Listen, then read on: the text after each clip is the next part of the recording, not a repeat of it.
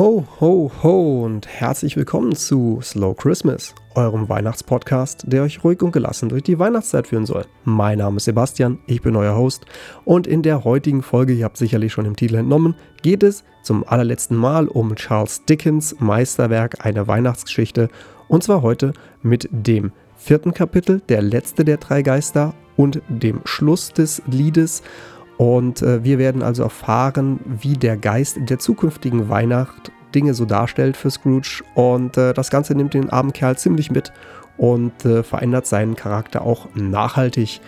Und wie das Ganze dann ausgeht, wie diese Veränderungen sich auf ihn auswirken und was er damit vielleicht alles Gutes tut und wie er den Weihnachtsspirit äh, erfährt und dann auch entsprechend weiterträgt, darum geht es also im heutigen Teil dieser Geschichte. Und solltest du die vorherigen Teile verpasst haben, dann spring doch nochmal ganz zurück an den Anfang dieser Lesung. Am 27.11. ging es los mit dem zweiten Teil, äh, mit dem ersten Teil.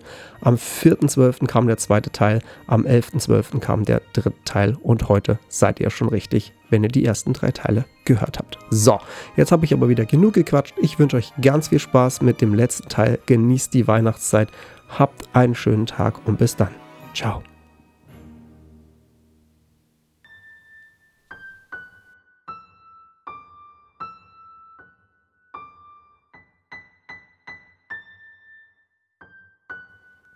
Letzte der drei Geister. Die Erscheinung schwebte langsam, feierlich und schweigend auf ihn zu. Als sie sich ihm nahte, fiel Scrooge auf die Knie, denn selbst die Luft, durch die sich der Geist bewegte, schien geheimnisvolles Grauen zu erwecken. Die Erscheinung war in einen schwarzen, weiten Mantel gehüllt, durch den nichts von ihr sichtbar wurde als eine ausgestreckte Hand. Wäre diese nicht gewesen, so würde es schwer gefallen sein, die Gestalt von der Nacht zu trennen, die sie umgab. Als sie neben ihm stand, spürte er, dass sie groß und mächtig war und dass ihr geheimnisvolles Dasein ihn mit Furcht, die ans Gefühl des Erhabenen grenzte, erfüllte. Mehr konnte er nicht erkennen, denn der Geist sprach und rührte sich nicht. Habe ich vor mir den Geist der kommenden Weihnacht? fragte Scrooge. Der Geist antwortete nicht, sondern deutete mit der Hand auf die Erde. Du willst mir die Schatten der Dinge zeigen, die noch nicht gewesen sind, aber die in der noch vor mir liegenden Zeit geschehen werden, fuhr Scrooge fort. Willst du das, Geist? Die obere Hälfte der verhüllten Erscheinung legte sich für einen Augenblick in Falten, als ob der Geist sein Haupt neigte.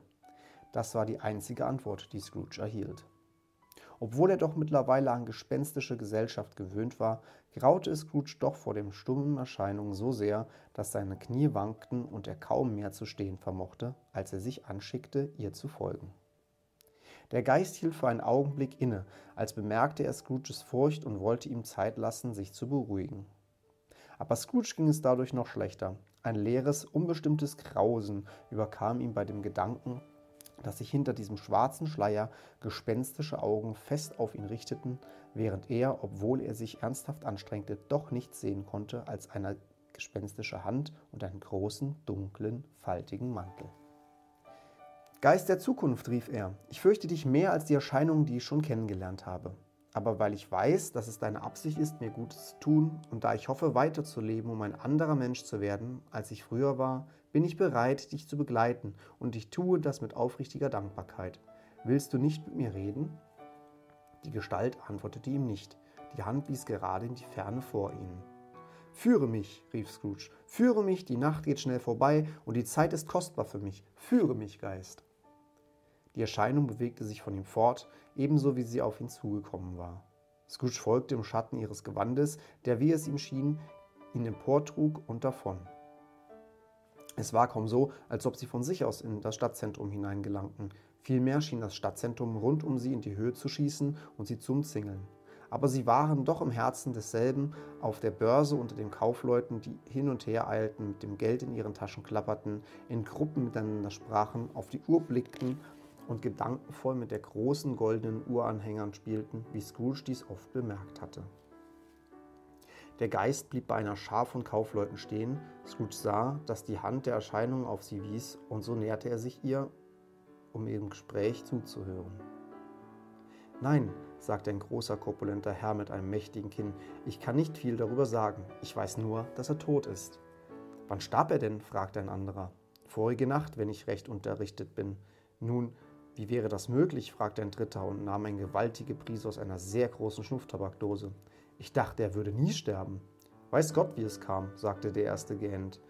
Was hat er mit seinem Geld gemacht? fragte ein Herr mit einem, mit einem roten Gesicht und einem Auswuchs an der Nasenspitze, der hin und her wackelte, wie der Lappen eines Truthahns.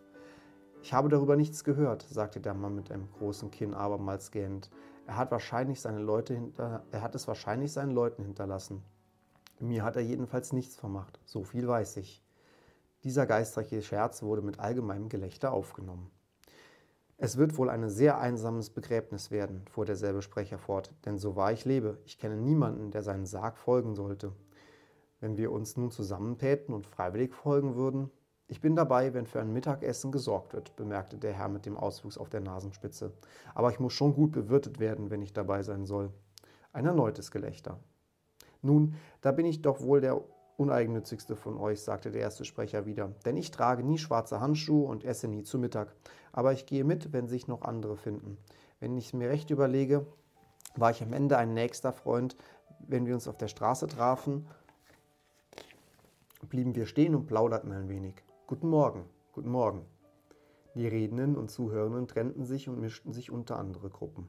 Scrooge kannte die Leute und blickte den Geist fragend an, als erwarte er eine Erklärung. Der Geist aber schwebte weiter die Straße entlang. Seine Hand wies auf zwei sich eben treffende Personen. Scrooge hörte wieder zu, hoffend, dass er sich hier die Erklärung erhalten werde. Auch diese beiden kannte er genau. Es waren Kaufleute, sehr reich und von großem Ansehen. Er war immer bemüht gewesen, sich ihre Achtung zu versichern, das heißt in Geschäftssachen, bloß in Geschäftssachen. Wie geht es? fragte der eine. Wie geht es Ihnen? fragte der andere. Gut, sagte der erste. Der alte Geizhals ist endlich tot. Wissen Sie es schon? Ich hörte es, erwiderte der zweite. Es ist kalt, nicht wahr?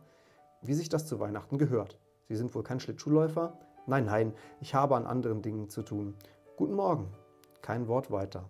So begegneten sie sich, so schieden sie.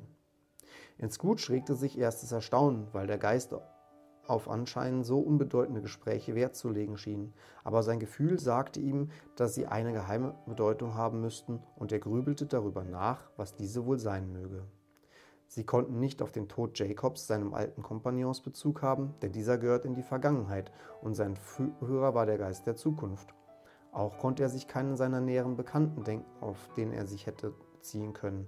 Aber in der Gewissheit, dass auf wen sie sich auch beziehen sollten, für ihn eine wichtige Mahnung liege, beschloss er, jedes Wort, das er vernahm und jede Szene, die er sah, fest in seinem Herzen zu behalten und namentlich seinen Schatten zu beobachten, wenn er erschien. Denn er erwartete von der Erscheinung seines zukünftigen Selbst die fehlende Aufklärung und die Lösung der Rätsel, die ihm jetzt schon, die ihm jetzt schon schwierig vorkamen. Schon auf der Börse sah er sich nach seinem Ich um aber ein anderer stand an seiner gewohnten Stelle, und obgleich die Uhr die Stunde angab, in der er sich dort gewöhnlich befand, erblickte er sich auch nicht unter dem Publikum, das sich durch den Eingang hereindrängte. Dieses überraschte ihn indes wenig, denn er hatte schon lange die Absicht gehabt, sein Geschäft aufzugeben und glaubte und hoffte jetzt zu sehen, wie sein Plan in der Zukunft verwirklicht sei. Als er aus seiner nachdenklichen Haltung erwachte, glaubte er aus der Handbewegung und Stellung des Geistes zu schließen, dass dessen unsichtbare Augen starr auf ihn gerichtet waren. Bei diesem Gedanken befiel ihn ein kalter Schauer. Sie verließen das Geschäftsviertel und eilten zu einem abgelegenen Teil der Stadt, in dem Scrooge nie zuvor gewesen war, dessen Lage und schlechter Ruf ihm aber bekannt waren. Die Straßen waren schmutzig, schmal und krumm, die Läden und Häuser ärmlich, die Menschen zerlumpt, betrunken, barfuß, hässlich. Aus Gässchen und Torwegen ergossen sich wie aus ebenso vielen Kloaken ekelhafte Gerüche, Schmutz und menschlicher Auswurf in das Straßengewirr und das ganze Viertel verbreitete einen Dunst von Verbrechen, Unrat und Elend. In einem der tiefsten Winkel dieser Brutstätte der Sünde und Schande war ein niedriger, dunkler Laden unter einem Wetterdach, in dem Eisen, Lampen, Flaschen, Knochen und schmutzige Abfälle jeder Sorte zu verkaufen wurden. Auf dem Fußboden lagen ein Haufen verrosteter Schlüssel, Nägel, Ketten, Türangeln, Pfeilen, Geschäftswagen, Gewichte und altes Eisen in bunten Durcheinander. Geheimnisse, nach deren Lüftung nur wenige verlangt hätten, lagen hier verborgen in Bergen widriger Lumpen, Massen ranzigen Fetts und ganzen Beinhäusern von Knochen. Mitten unter den Waren, mit denen er handelte, saß neben einem aus alten Ziegeln zusammengesetzten Kamin ein grauhaariger, fast 70 Jahre alter Spitzbube, der sich vor der Kälte draußen durch einen faltigen Vorhang aus allerlei Lumpen, die, aus einem Leinen, die auf eine Leine gehängt waren, geschützt hatte und seine Pfeife mit sichtbarem Behagen rauchte. Scrooge und die Erscheinung gesellten sich zu diesem Mann, gerade als er eine Frau mit einem schweren Bündel den Laden betrat. Kaum aber war sie eingetreten, folgte ihr eine zweite Frau, die ebenfalls ein Bündel trug. Unmittelbar danach folgte ein Mann in einem alten, abgeranzten schwarzen Anzug, der bei ihrem Anblick ebenso erschrocken war, wie die beiden Frauen es zuvor gewesen waren, als sie sich erkannt hatten. Nach einigen Augenblicken schweigenden Staunens, an dem auch der Alte mit der Pfeife beteiligt war, brachen sie alle drei in ein lautes Gelächter aus. Nun, sagte einer, die Putzfrau würde die erste sein, sagte die zuerst eingetretene. Sage einer, die Wäscherin würde die zweite sein, und nenne jemand den Gehilfen des Leichenbestatters als den dritten. Schau mal, alter Joe, das ist ein Geschäft, wenn wir drei uns hier treffen, ohne uns vorher verabredet zu haben. Ihr hättet euch an keinem besseren Platz begegnen können, sagte der alte Joe, die Pfeife aus dem Mund nehmend. Kommt in die gute Stube, ihr habt schon lange das Recht, euch dort aufzuhalten, das wisst ihr, und die beiden anderen sind ja auch keine Unbekannten. Wartet, bis ich die Ladentür geschlossen habe. Wie sie knarrt.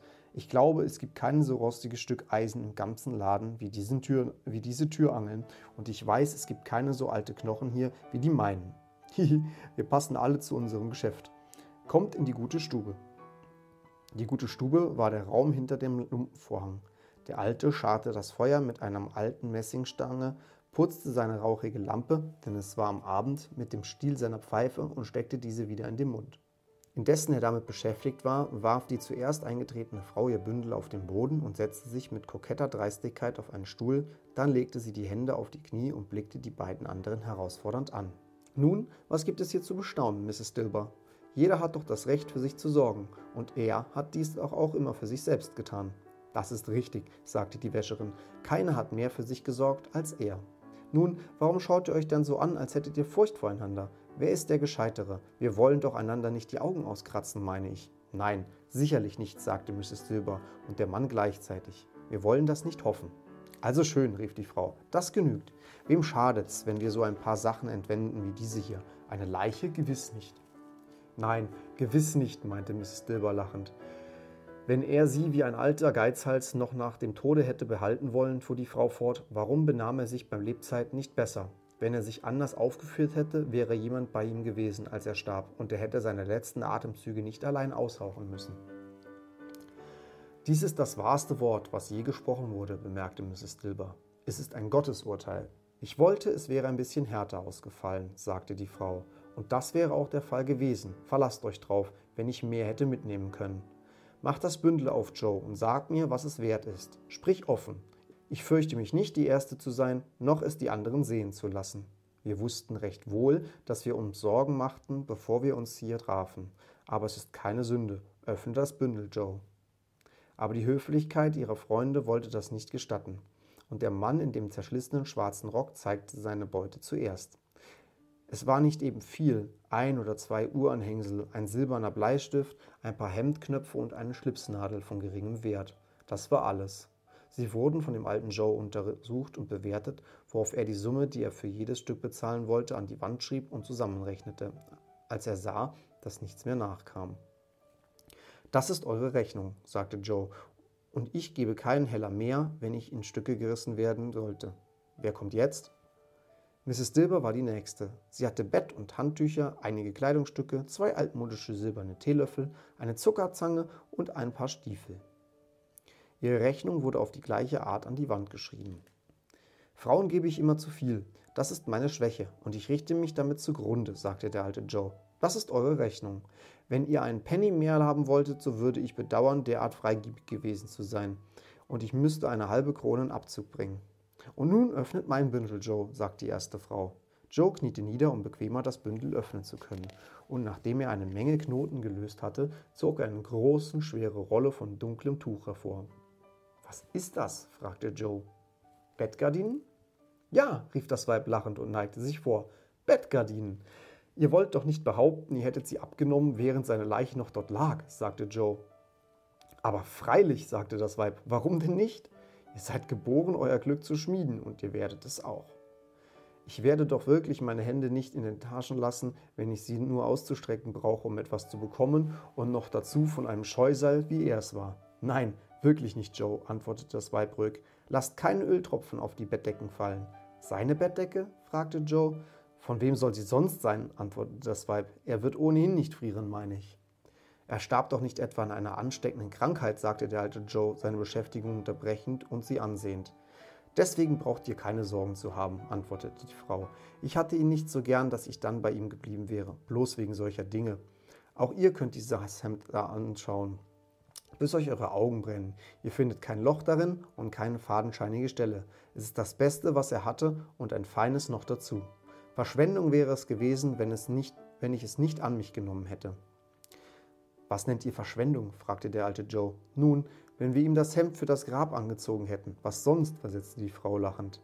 Es war irgendwer närrisch genug, es ihm anzuziehen, aber ich zog es ihm wieder aus. Wenn ihr ein einfaches Baumwollhemd nicht ausreichen sollte, wüsste ich nicht, wofür ein solches dann zu gebrauchen wäre. Es kleidet eine Leiche ebenso gut. Er kann nicht hässlicher aussehen, als er darin aussah. Scrooge hörte das Gespräch voller Grauen an. Als sie da um ihre Diebesbeute in dem kümmerlichen Schein der Lampe des Alten saßen, betrachtete er sie mit einem Ekel und Abscheu, der nicht größer hätte sein können, wenn es abscheuliche Vampire gewesen wären, die um die Leiche geschachert hätten. Hihi, kichert dieselbe Frau, als der alte Joe eine, wollte, eine wollende Geldbörse hervorholte, jedem den Preis des Raubes auf den Fußboden hin auszahlte. Das ist das Ende von der Geschichte, seht ihr? Er jagte jeden von sich, solange er lebte, um uns zu nützen, nachdem er tot war. Hihihi. Geist, sagte Scrooge, von der Sohle bis zum Scheitel bebend. Ich verstehe dich. Das Los dieses Unglücklichen könnte das meine sein. Mein Leben nähert sich jetzt diesem Ziel. Barmherziger Himmel, was ist das? Er prallte entsetzt zurück, denn die Szene hatte sich verwandelt, und nun stand er dicht vor einem Bett, einem einsamen, das keine Vorhänge hatte. Auf diesem Bett lag unter einem groben Decke etwas Verhülltes, das sich, obgleich es stumm war, doch in grauenerregender Sprache vorstellte. Das Zimmer war sehr finster, zu finster, als dass man etwas genau hätte erkennen können. Trotzdem blickte sich Scrooge einem geheimen Drang gehorchend voll Begierde um. Er wollte wissen, was für ein Zimmer es war. Ein bleiches Licht, das von außen eindrang, fiel gerade auf das Bett und auf diesem lag ausgeplündert und beraubt, unbewacht und unbeweint die Leiche eines Mannes. Scrooge blickte auf die Erscheinung. Ihre reglose Hand wies auf das Haupt der Leiche, die durch eine Decke so achtlos bedeckt war, dass die geringste Verschiebung, die leiseste Berührung durch Scrooges Finger das Antlitz enthüllt hätte. Er dachte daran, merkte, wie leicht es geschehen könnte und wünschte es zu tun, aber er konnte es nicht. Er konnte die Hülle nicht vorziehen, ebenso wenig wie es ihm nicht möglich war, sich dem Geist an seiner Seite zu entziehen. O kalter und unbewegter, schrecklicher Tod, baue hier deinen Altar auf und umgebe ihn mit den Schrecknissen, die du zur Verfügung hast, denn hier ist dein Reich. Aber dem geliebten und verehrten Haupt vermagst du kein Haar zu krümmen, um deine Ziele zu erreichen, noch einen seiner Züge zu entstellen. Nicht, weil die Hand schwer ist und herunterfällt, wenn man sie gleiten lässt, nicht, weil Herz und Puls verstummt sind, sondern weil die Hand offen war und warm und gut und der Puls menschlich. Töte, du Geist, töte und sieh seine guten Taten hervorquellen aus der Wunde des Toten, um der Welt ein ewiges Leben zu offenbaren. Keine Stimme flüsterte solche Worte in Scrooges Ohren, aber trotzdem vernahm er sie, als er auf das Bett starrte. Er dachte, wenn dieser Mann jetzt wieder auferweckt werden könnte, was dürfte wohl sein erster Gedanke sein? Geiz, Hartherzigkeit, Gedanken an Habgier? Sie haben ihm wahrscheinlich ein schönes Ende bereitet. Er war aufgebahrt in einem dunklen, öden Haus, und kein Mann, kein Weib oder Kind waren da, die gesagt hätten, er war gut zu mir gewesen, in dieser oder jener Weise, und in Erinnerung an dieses eine freundliche Wort will ich bei ihm Totenwache halten. Eine Katze kratzte an der Tür, und Ratten nagten und raschelten hinter dem Ofen. Was sie in diesem Zimmer des Todes suchten und warum sie so unruhig waren, wagte Scrooge nicht auszumalen. Geist, sagte er, dies ist eine entsetzliche Stätte. Wenn ich sie verlasse, werde ich ihren Namen nie vergessen. Glaube mir, lass uns jetzt von dannen eilen. Immer noch wies der Geist mit unbewegtem Finger auf das Haupt der Leiche. Ich verstehe dich, antwortete Scrooge, und ich würde es tun, wenn ich es könnte. Aber ich finde nicht die Kraft dazu, Geist. Ich finde die Kraft nicht dazu. Wieder schien der Geist ihn zu durchschauen. Wenn irgendeiner in der Stadt ist, der beim Tod dieses Mannes etwas empfindet, fuhr Scrooge, fuhr Scrooge erschüttert fort, so zeige ihn mir, Geist, ich bitte dich darum. Da breitete die Erscheinung ihren dunklen Mantel einen Augenblick vor ihm aus, wie zwei Flügel eines Vogels, und als sie ihn wieder schloss, erblickte er ein taghelles Zimmer, in dem eine Mutter mit ihren Kindern wohnte. Sie hoffte auf das Kommen von jemandem in angstvoller Erwartung, denn sie ging im Zimmer auf und ab, fuhr bei jedem Geräusch zusammen, blickte zum Fenster hinaus und sah beständig auf die Uhr. Sie versuchte vergebens zu arbeiten und konnte kaum das Lärmen der spielenden Kinder ertragen. Endlich vernahm sie das lang ersehnte Pochen und eilte zur Tür ihrem Gatten entgegen. Sein Gesicht war traurig und bedrückt, obgleich er noch jung war.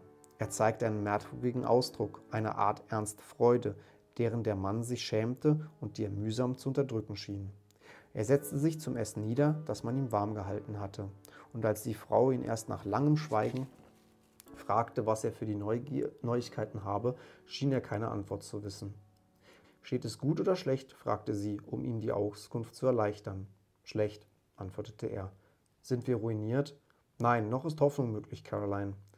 Wenn er entgegenkommend ist, rief sie erstaunt, dann ist sie noch da. Überall ist nur Hoffnung, wenn ein solches Wunder zu erwarten ist. Für ihn ist es zu spät, barmherzig zu sein, sagte der Gatte. Er ist tot. Sie war ein sanftes und geduldiges Wesen, wenn ihr Gesicht die Wahrheit sprach aber sie war innerlich dankbar, als sie dies vernahm und sagte das auch mit gefalteten Händen. Sie bat im nächsten Augenblick allerdings den Himmel, dass er ihr verzeihen möge, und bereute es, aber das erste entsprach der Regung ihres Herzens. Was mir das halbtrunkene Weib gestern Abend sagte, als ich ihn sprechen und eine Woche Aufschub bitten wollte, und was ich nur für eine bloße Ausrede hielt, um mich loszuwerden, zeigt sich jetzt als die reine Wahrheit. Es war nicht, er war nicht nur krank, sondern lag schon im Sterben. Auf wen werden wir nun unsere Schuld übergeben? Ich weiß es nicht. Aber bis dahin werden wir das Geld haben und selbst wenn das nicht der Fall sein sollte, müsste es ein ganz besonderes Unglück sein, in seinem Erben einen ebenso unbarmherzigen Gläubiger zu bekommen. Wir können heute Nacht leichteren Herzen schlafen, Caroline. Ja, sie konnten sich beruhigen. Ihre Seelen waren erleichtert. Die Gesichter der Kinder, die sich still um sie drängten, um zu hören, was sie so wenig verstanden, hellten sich auf, das ganze Haus war glücklich durch den Tod dieses Mannes. Das einzige durch dieses Ereignis verursachte Gefühl, das der Geist Scrooge zu zeigen vermochte, war, war ein solches der Freude. Lass mich nun auch irgendeine Zärtlichkeit sehen, die mit dem Tod zusammenhängt, bat Scrooge. Oder jener dunkle Raum, den wir soeben verlassen haben, wird mir immer gegenwärtig bleiben. Der Geist führte ihn durch mehrere Straßen, durch die er oft gegangen war. Als sie vorbeischwebten, hoffte Scrooge, sich hier oder da zu sehen, aber nirgends war er zu erblicken. Sie traten in Bob Cratchits Haus, dieselbe Wohnung, die er schon früher besucht hatte, und sie fanden die Mutter und die Kinder um das Feuer sitzen. Still war es, sehr still. Die lärmenden kleinen Cratchits saßen stumm wie Statuen in der Ecke und sahen auf Peter, der ein Buch vor sich hatte.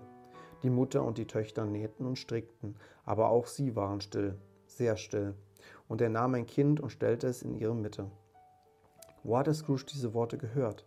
Der Knabe musste sie vorgelesen haben, als er und der Geist über die Schwelle schritten. Warum fuhr er nicht fort? Die Mutter legte ihre Arbeit auf den Tisch und bedeckte ihr Gesicht mit den Händen. Die Farbe tut meinen Augen weh, sagte sie. Die Farbe? Ach, armer Tiny Tim. Sie sind jetzt wieder besser, sagte Cratchits Frau. Es ist nicht gut, bei Kerzenlicht zu arbeiten, und ich möchte dem Vater, wenn er heimkommt, nicht merken lassen, dass ich schwache Augen habe. Er muss bald da sein. Er müsste längst da sein, erwiderte Peter, das Buch zuklappend. Aber ich glaube, er geht jetzt ein wenig langsamer als sonst, Mutter. Sie waren wieder sehr still.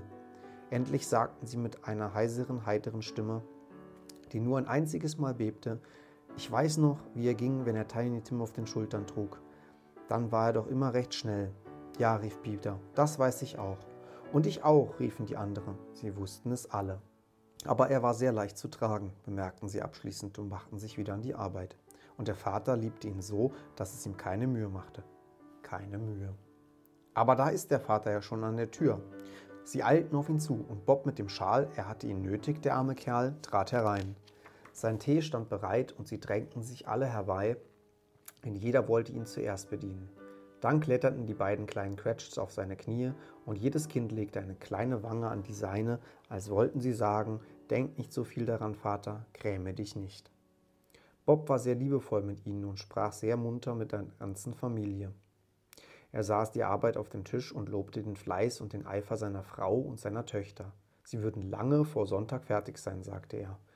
Sonntag, du warst also heute dort, Robert? fragte seine Gattin.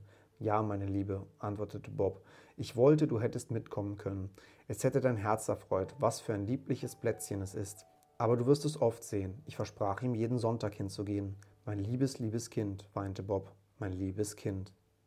Er brach auf einmal zusammen. Er konnte sich nicht helfen. Wenn er, wenn er es gekonnt hätte, so wäre er und sein Kind nicht so ein inniges Verhältnis eingegangen. Er verließ das Zimmer und ging die Treppe hinauf in die obere Stube, die heller leuchtet und weihnachtlich geschmückt war. Ein Stuhl stand dicht neben dem Kind und man sah, dass kurz zuvor jemand dagewesen war. Der arme Bob setzte sich nieder und als er ein wenig geträumt und sich wieder zusammengerafft hatte, küsste er das kleine Gesicht. Es war mit einem Schicksal ausgesöhnt und ging nun wieder ganz glücklich hinunter. Sie setzten sich an den Kamin und unterhielten sich. Die Mädchen und die Mutter arbeiteten weiter. Bob erzählte ihnen von der außerordentlichen Freundlichkeit von Scrooges Neffen, den er kaum einmal sonst gesehen habe.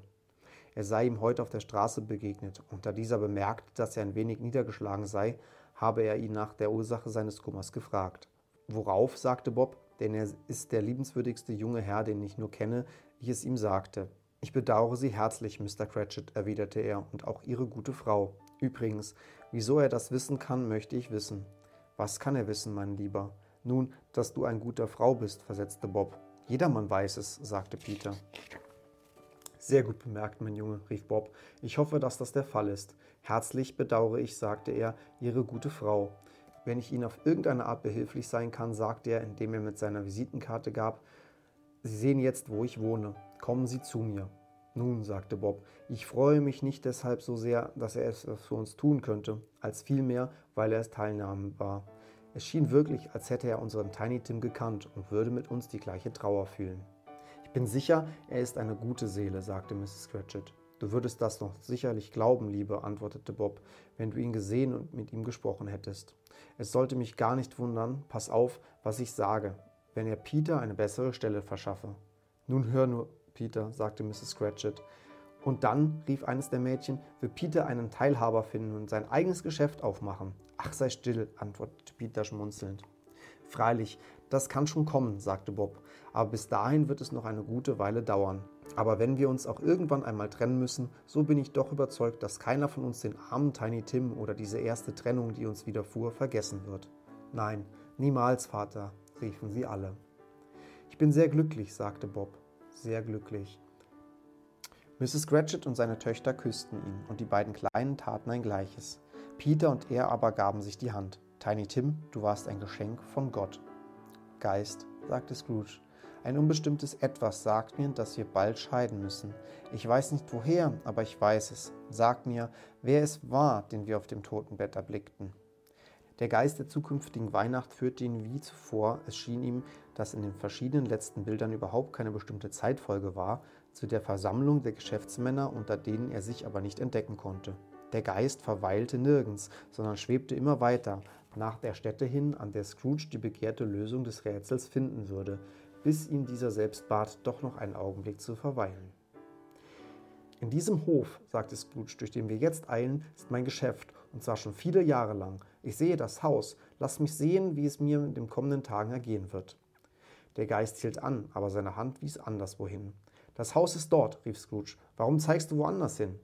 Der unerbitterliche Finger wies in keine andere Richtung. Scrooge eilte an das Fenster seines Kontors und blickte hinein. Es war noch ein Kontor, aber nicht mehr das seine. Die Möbel waren andere und die Gestalt auf dem Stuhl war eine andere. Der Geist aber zeigte in die gleiche Richtung wie früher. Scrooge trat wieder zu ihm und folgte ihm wieder nachdenkend, wohin sie wohl gingen, bis sie eine eiserne Gitterpforte erreichte. Er stand still und sich vor den Eintreten umzuschauen. Es war ein Kirchhof, also hier ruhte der Unglückliche, dessen Namen er noch erfahren sollte, unter der Erde.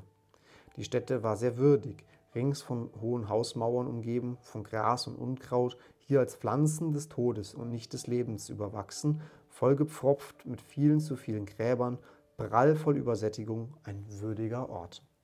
Der Geist stand still zwischen den Gräbern und wies auf eines hernieder. Scrooge nahte sich ihm zitternd. Der Geist war noch ganz so wie vorher, aber Scrooge ahnte erschauert eine neue Bedeutung in der düsteren Gestalt.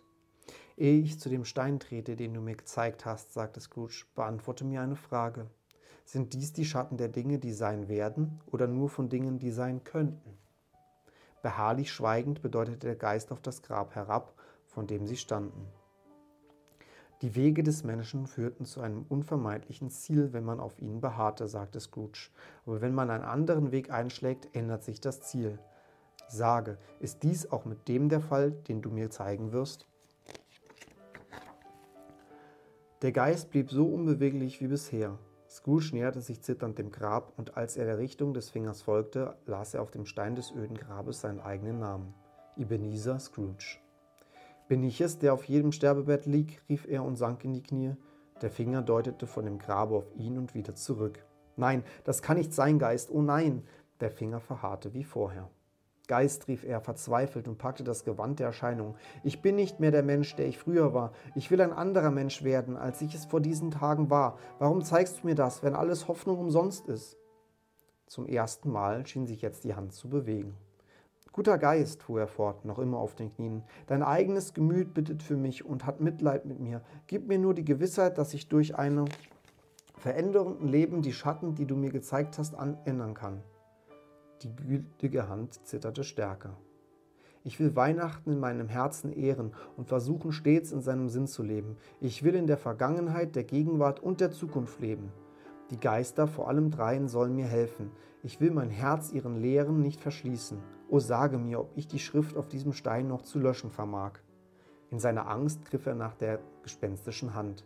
Sie versuchte, sich von ihm loszumachen, aber er war stark in seinem Flehen und hielt sie fest. Der Geist, noch stärker, stieß ihn jedoch zurück.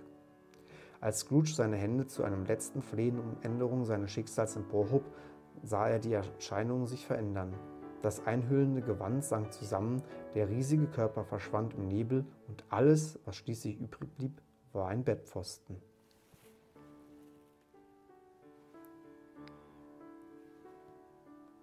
Fünftes Kapitel. Das Ende des Liedes. Ja, und es war sein eigener Bettpfosten. Es war sein Bett und sein Zimmer.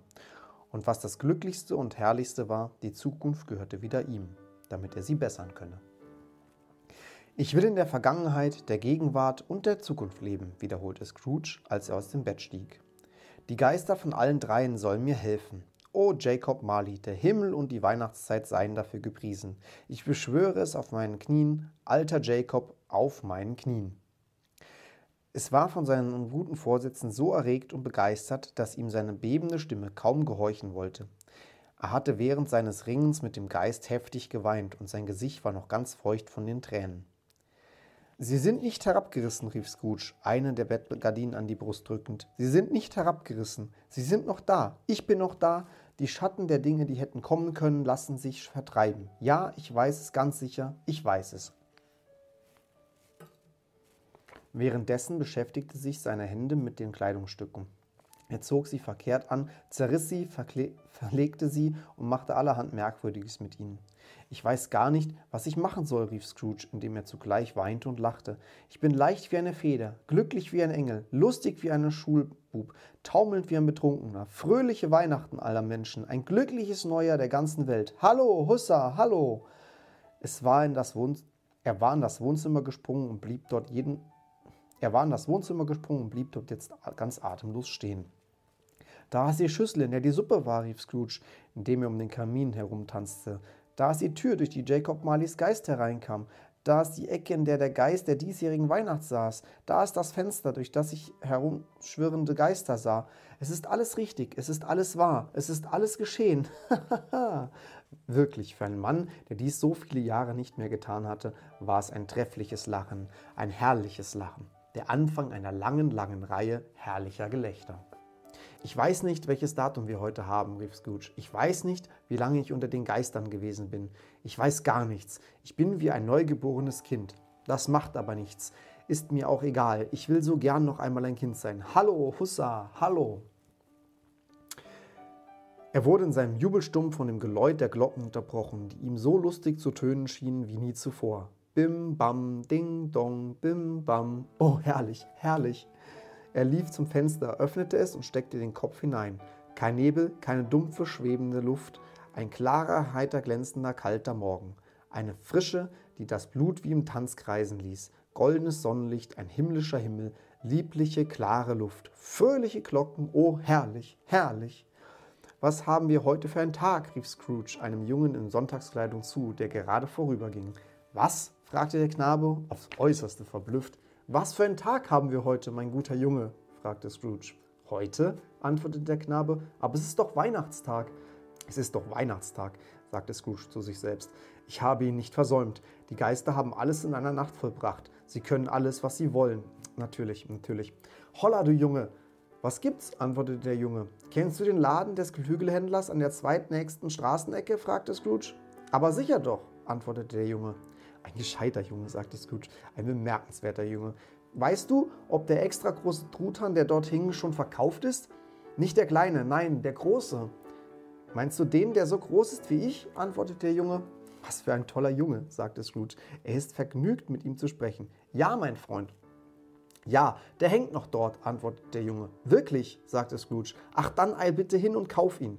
Sie wollen mich wohl zum Narren halten, rief der Junge. Nein, nein, sagte Scrooge, es ist mein voller Ernst. Geh und kauf ihn und sage, Sie sollen ihn zunächst zu mir bringen, damit ich beim Lieferanten die Adresse geben kann, wo er letztlich hinzubringen sei. Komm mit dem Lieferanten hierher und ich gebe dir einen Schilling. Kommst du aber in weniger als fünf Minuten zurück, dann wirst du sogar eine halbe Krone erhalten. Der Bursche schoss dahin wie ein geölter Blitz. Ich will ihn Bob Cratchit schicken, flüsterte Scrooge, indem er seine Hände rieb und vor Lachen beinahe platzte.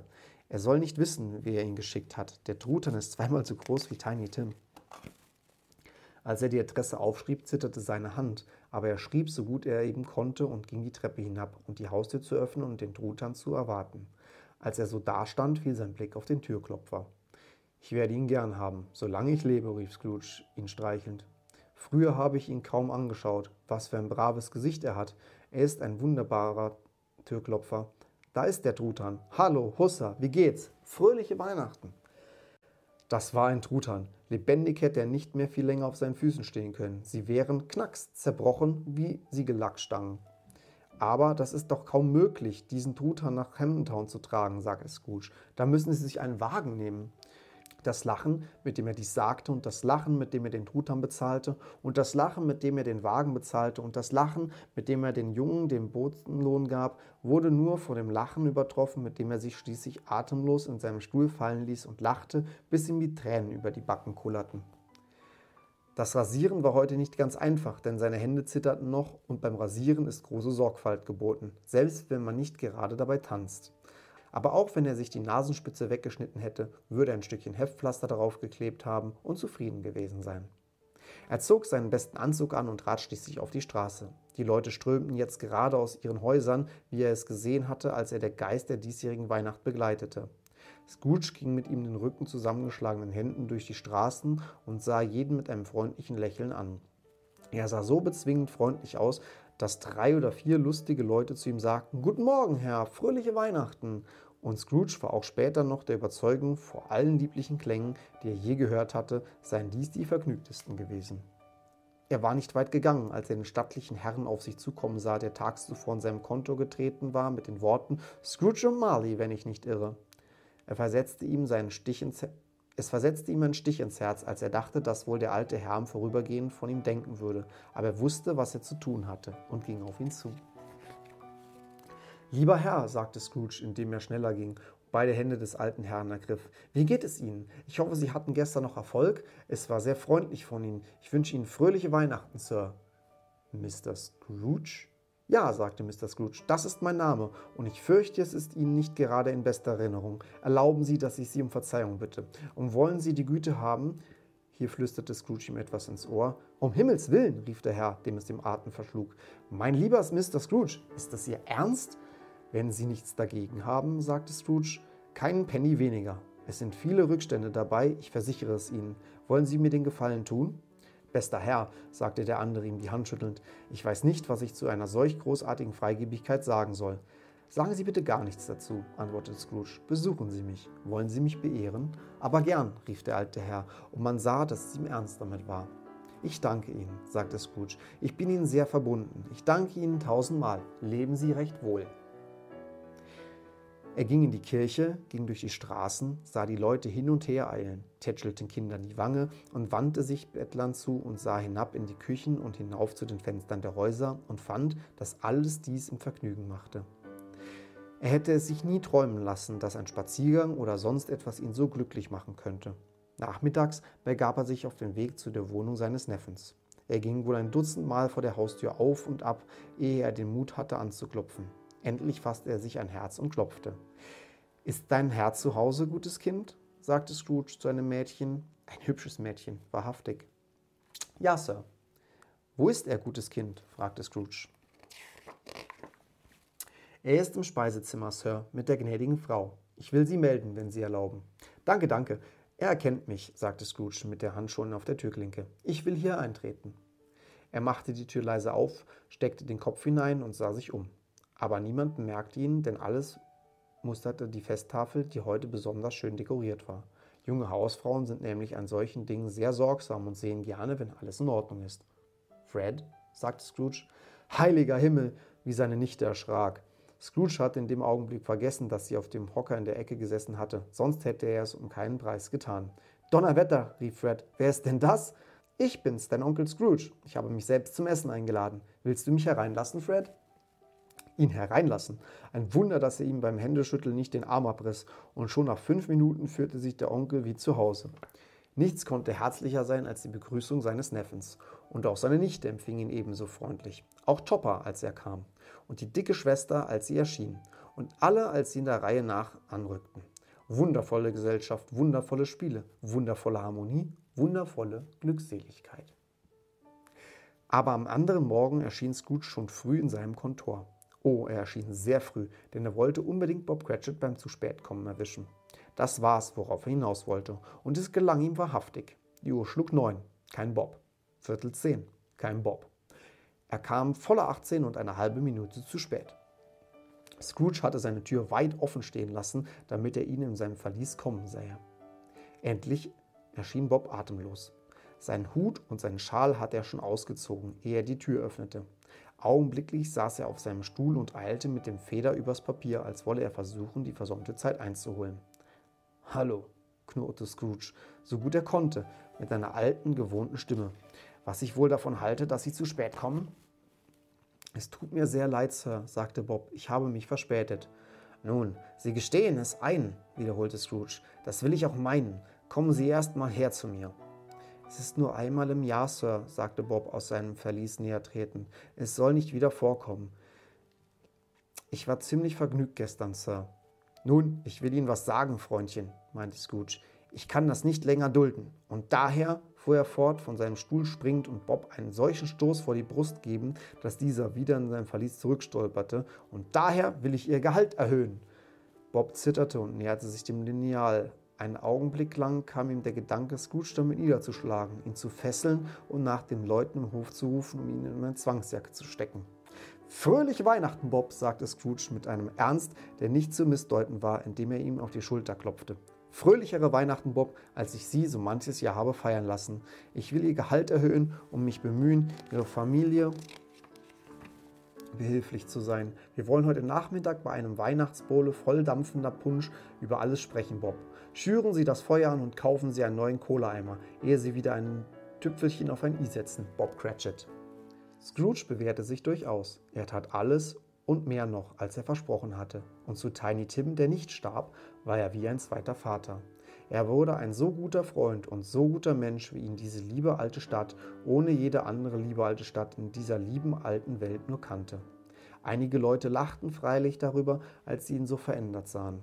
Aber er ließ sie lachen und kümmerte sich wenig darum, denn er war weise genug zu wissen, dass nichts Gutes in dieser Welt geschehen kann, worüber nicht von vornherein einige Leute lachen müssen.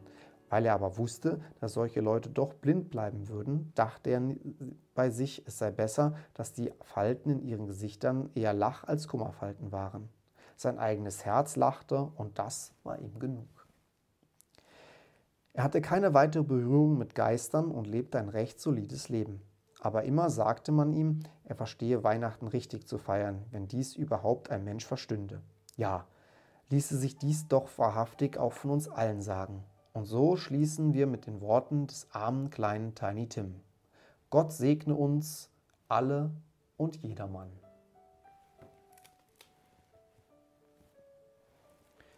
Ja, das war sie, die Weihnachtsgeschichte von Charles Dickens in mehreren Teilen. Ich hoffe, sie hat euch sehr gefallen. Ich hoffe, ihr habt oder hattet eine schöne Weihnachtszeit mit eurer Familie im Kreise eurer Lieben. Und wenn euch die Geschichte genauso gut gefallen hat wie mir, würde ich mich sehr über einen Daumen hoch freuen oder auch über einen lieben Kommentar.